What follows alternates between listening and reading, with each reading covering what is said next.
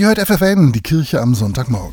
Rund 180.000 junge Geflüchtete aus der Ukraine sind bislang an Schulen bei uns in Deutschland aufgenommen worden. Auch wenn sie mit offenen Armen empfangen werden, die deutsche Sprache zu lernen, ist für sie erstmal die größte Hürde. Denn ein neues Land, eine neue Stadt und eine neue Sprache, damit müssen 14 ukrainische Schülerinnen und Schüler der katholischen Osnabrücker Thomas-Morus-Schule klarkommen. Doch sie haben Glück, ihre Deutschlehrerin kommt genau wie sie aus der Ukraine. Anastasia Lepua hat dort Deutsch studiert, um Lehrerin zu werden. Doch dann musste sie vor Putins Bomben flüchten. Jetzt freut sie sich, dass ihr Unterricht erste Erfolge zeigt. Wenn äh, sie jetzt äh, im Markt gehen, im Supermarkt, helfen sie ihren Eltern Einkäufe machen. Ein ganz praktischer Erfolg, über den sich auch Ines Schür freut. Sie ist Deutschlehrerin an der katholischen Oberschule, an der Schüler aus der Ukraine seit Beginn des russischen Angriffskrieges herzlich willkommen sind. Die Bereitschaft war ähnlich wie in ganz Deutschland sehr groß, dass wir Schüler aufnehmen. Die Lehrer waren alle zugewandt, auch die Schüler waren sehr bereit zu helfen. Genau, das war so das erste Ankommen. Anastasia Lepua freut sich, dass die Kinder, die sie in Osnabrück unterrichtet, jetzt in Sicherheit sind. Doch sie kämpft immer wieder mit den Tränen, wenn sie an die Mädchen und Jungen denkt,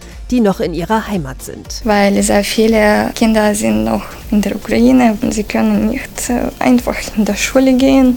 Und einige gehen und sie wissen nicht, ob vielleicht Bombe fällt. So. Umso dankbarer ist die junge Deutschlehrerin aus der Ukraine für all die Hilfe, die Menschen aus der Ukraine bei uns erfahren. Ich möchte auch allen Deutschen ein großes Dankeschön sagen, dass sie für Geflüchteten und Familien äh, mit Kindern sehr helfen. Ich möchte auch sagen, dass wir werden das schätzen und werden nicht das auch nie vergessen. Das ist sehr großes Geschenk für uns.